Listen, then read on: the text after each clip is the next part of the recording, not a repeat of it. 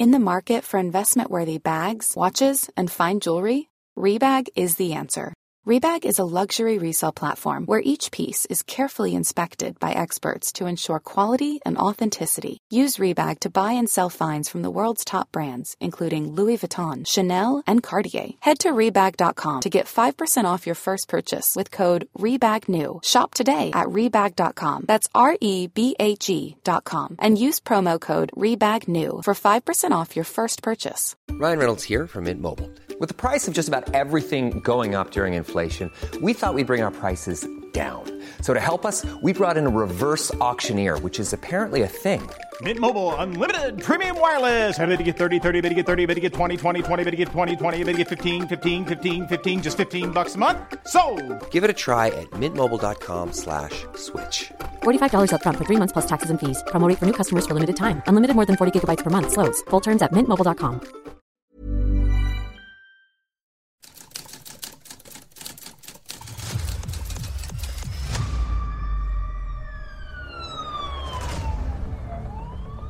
La prensa, 95 años publicando Lo que otros callan. Esto es Archivos Secretos de Policía. Dentro de un cabaret se descubrió uno de los crímenes colectivos más dramáticos en la Ciudad de México en los años 40. Esta es la historia del chacal de la Anáhuac. José bailaba cadenciosamente en un cabaret de la colonia Anáhuac cuando se le ocurrió comentar a su ocasional pareja que acababa de matar a seis personas. La chica no le creyó, pero minutos después, al encenderse las luces, vio en los ojos de su amigo que no mentía.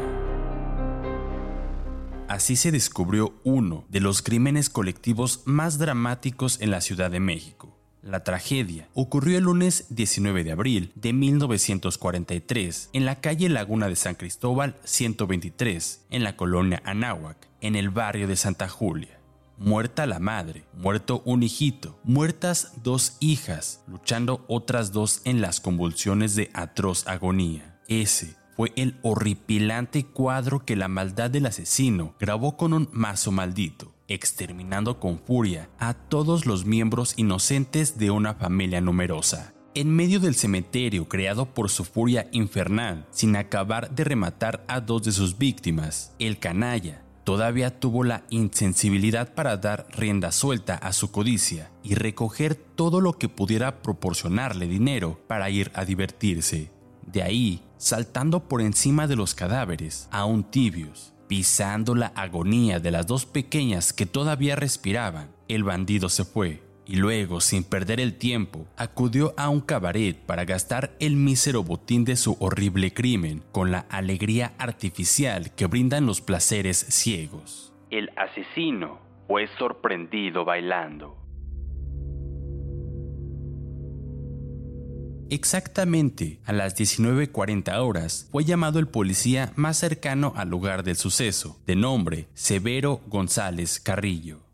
Un velador de la Fundición Excelsior tuvo la nada deseable fortuna de ser quien descubrió el más horrendo cuadro de la criminal matanza. Juntos, el velador Francisco Moreno y el policía Severo González se dirigieron a la casa de Laguna de San Cristóbal, penetrando a lo largo del pasillo abierto hasta la escena del crimen. Ahí todavía se encontraban varias formas, apenas humanas, en las que el velador pudo descubrir a la guardiana de la fundición Excelsior, Sofía Almanza, esposa del encargado, Ventura Mendoza, junto con sus pequeños hijos, todos ellos salvajemente golpeados con un arma terrible. La escena, tal como fue contemplada por el fotógrafo y reportero de la prensa, apenas si pudo ser descrita por su impresionante dramaticidad. Sobre un montón de finísima arenilla, de la que se usa en los moldes de fundición de metales, yacían los cuerpos de la señora Sofía Almanza y junto a ella, revueltos en solo un montón, se encontraban sus cinco hijos. Margarita, de 10 años, Teresa, de 9, Violeta, de 6, Ventura, de 4, y junto al seno materno, el menor de todos, Mario, de tan solo un año y cuatro meses de edad. Cuando el policía y el velador apenas habían podido darse cuenta de la inmensidad del crimen cometido, pero aún sin salir del estupor causado por este, se percataron que el padre y esposo de las víctimas llegaba sin darse cuenta de la inexplicable tragedia desarrollada en su casa.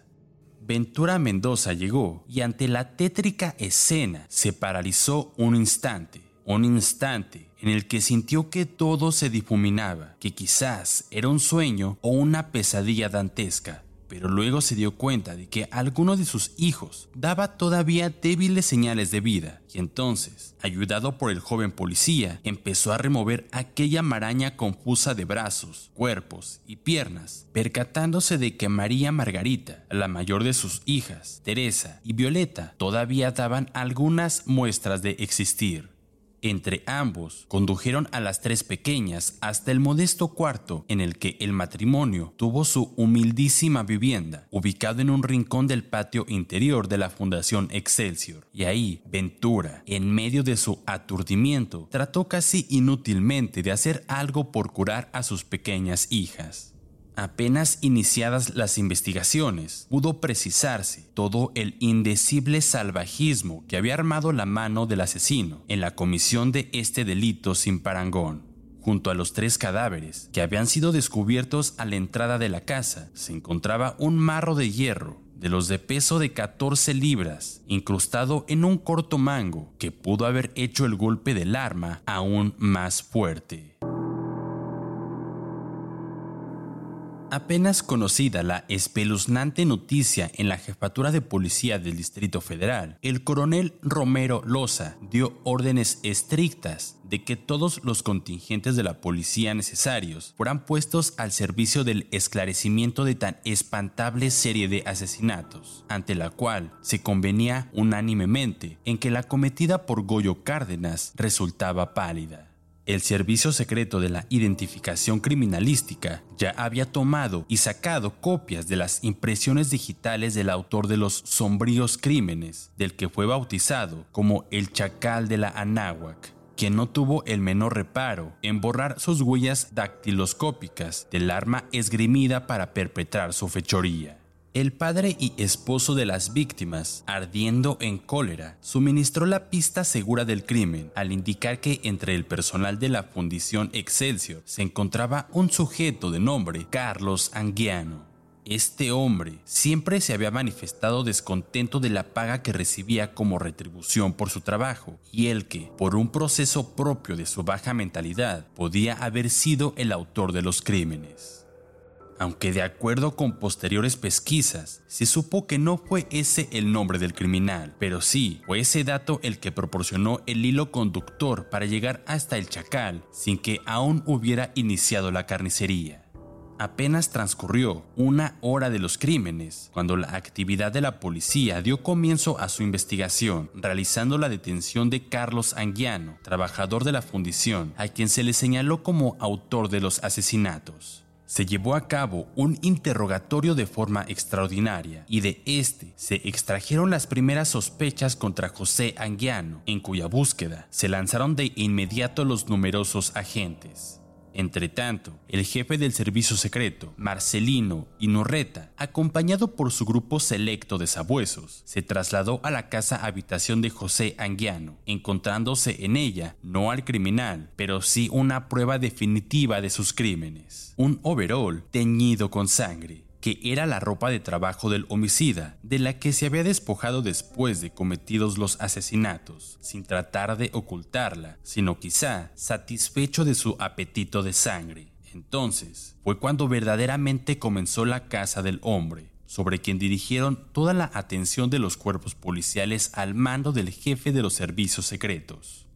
De acuerdo con la información difundida entre los abuesos, se tuvo el dato preciso de la ubicación del chacal, quien tras la consumación de su terrorífica fechoría se encontraba en un cabaret de mala muerte del mismo rumbo, llamado Cabaret Anáhuac.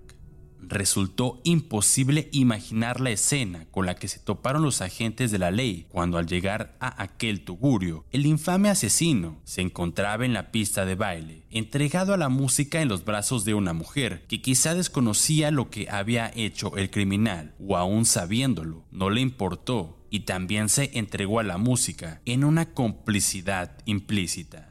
Cuando fue sorprendido, embriagado, ni siquiera acertó a defenderse usando su fuerza bruta. No pudo sino entregarse mansamente en manos de los jefes y agentes del servicio secreto, quienes lo condujeron a la jefatura. El cantinero del lugar dijo que en un principio de confesión, el chacal le dijo lo siguiente. Acabo de pasar a un zafarrancho en la fábrica de fierro en donde yo trabajo. ¿Pero qué fue lo que pasó? No sé qué fue lo que pasó, solo sé que ahí hubo un zafarrancho. Ya a bordo de la camioneta del servicio secreto, en la cual había sido realizada la rápida y fructuosa investigación, el asesino fue registrado, hallándosele la primera prueba comprometedora de la serie de horripilantes asesinatos que acababa de cometer. En uno de los bolsillos le fueron encontrados como evidencias irrebatibles de la comisión del delito un billete de la Lotería Nacional, número 20711 del sorteo menor de 25 mil pesos, que Ventura había reportado a los agentes que había desaparecido o se lo habían robado de su casa. Asimismo, se le encontró una boleta de inscripción a la primaria que pertenecía a María Violeta Mendoza, una de las víctimas del homicidio. En el trayecto a la jefatura de policía, el criminal, que hasta entonces se había encerrado en una torpe negativa de sus crímenes, se animó a decir, de manera todavía más torpe. Sí, yo fui. ¿Cuánto quieren por soltarme?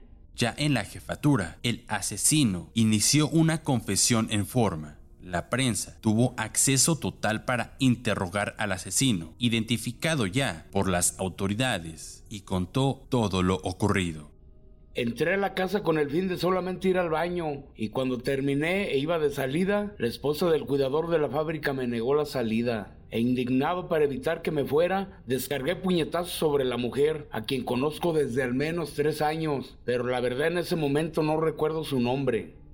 La mujer comenzó a gritarme y de inmediato se acercaron sus tres hijos mayores, quien cuando los vi no dudé en atacarlos también a golpes, solo usé mis manos.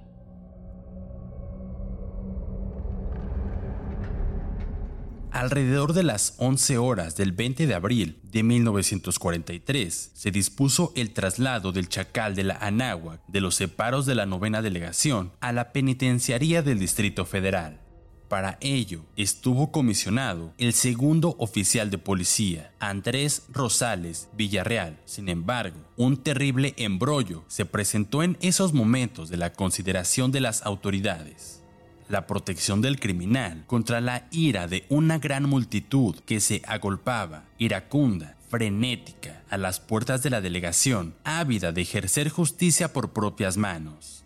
Entonces tuvo que formarse una valla de policías armados, desde las puertas hasta la camioneta que esperaba al chacal a fin de proteger su integridad personal cuando apareció Anguiano Armenta vistiendo pantalón marrón a rayas y camisa de color, sin corbata y el cabello enmarañado. Un clamor de indignación se escuchó vigorosamente y cientos de gargantas clamaron por la muerte inmediata de aquel hombre que concibió y ejerció uno de los más grandes crímenes que registraba la historia criminal hasta entonces, en la década de los 40. ¡Mátenlo, mátenlo! ¡Mátenlo, mátenlo! Que no lo suelten, échenlo al pueblo. Fue necesario que la fuerza policíaca impusiera el orden para contener aquella muchedumbre sedienta de venganza. Para ser entrevistado por la prensa, fue conducido al patio soleado que daba entrada al penal. Ahí, frente a frente, lo interrogó el reportero del diario de las mayorías. Va a venir don Ventura. ¿Sabes quién es don Ventura? Sí, es mi jefe en la fundición. Exactamente. ¿Qué cuentas le vas a decir a su esposa? Pero José no dijo nada. Observó como buscando una respuesta en el cielo, en el aire, en las paredes, pero no encontró nada. Permaneció mudo y fue preciso interrogarlo de nuevo.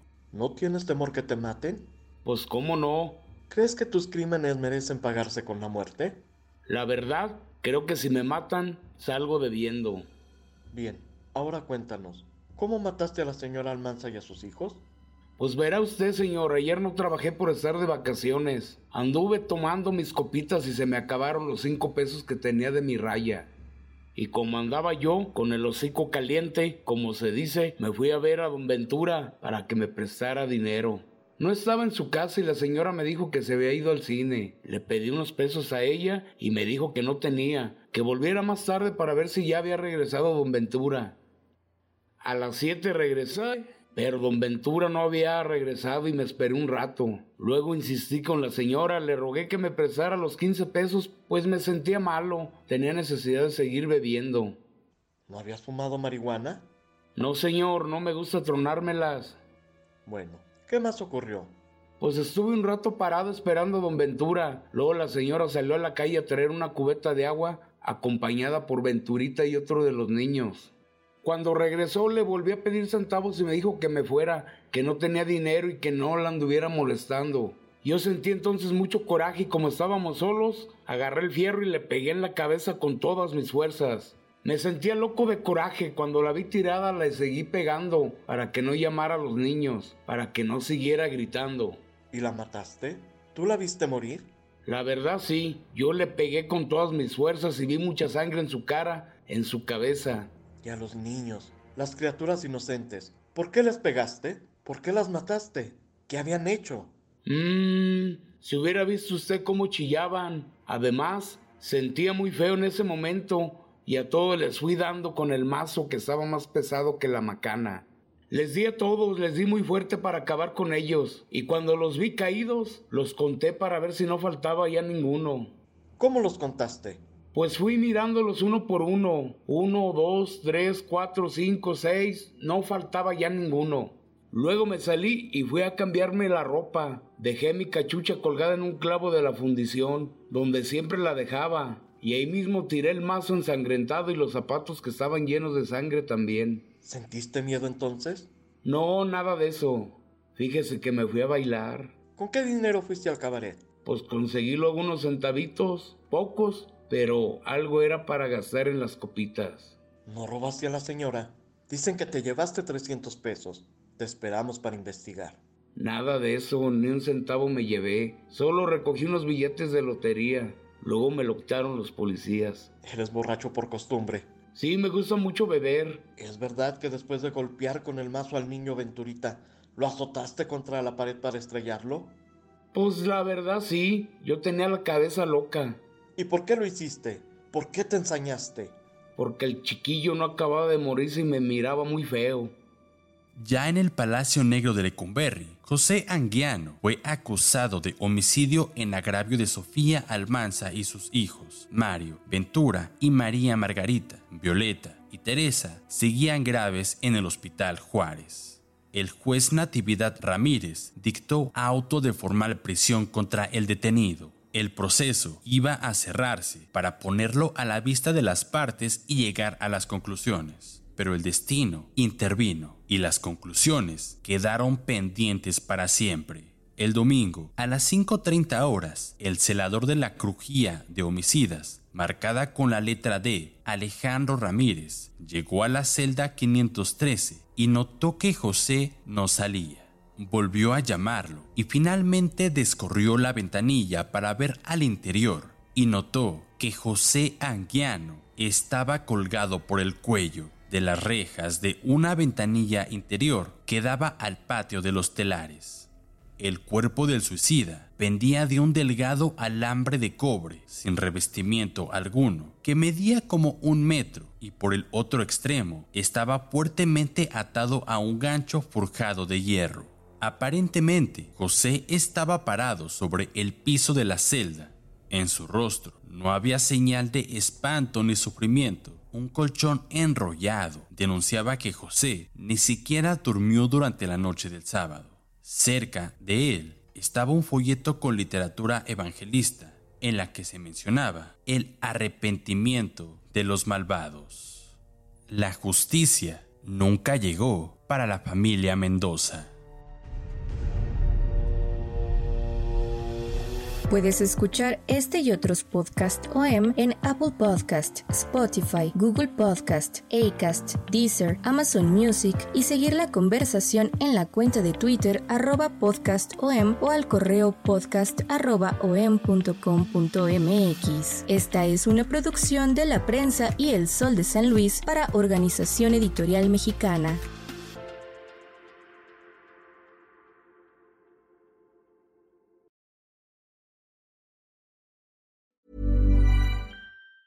Planning for your next trip? Elevate your travel style with Quince. Quince has all the jet setting essentials you'll want for your next getaway, like European linen, premium luggage options, buttery soft Italian leather bags, and so much more. And is all priced at 50 to 80% less than similar brands. Plus, Quince only works with factories that use safe and ethical manufacturing practices. Pack your bags with high-quality essentials you'll be wearing for vacations to come with Quince. Go to quince.com/pack for free shipping and 365-day returns. Planning for your next trip? Elevate your travel style with Quince. Quince has all the jet-setting essentials you'll want for your next getaway, like European linen, premium luggage options, buttery soft Italian leather bags, and so much more. And is all priced at 50 to 80% less than similar brands. Plus, Quince only works with factories that use safe and ethical manufacturing practices. Pack your bags with high-quality essentials you'll be wearing for vacations to come with Quince. Go to quince.com/pack for free shipping and 365-day returns.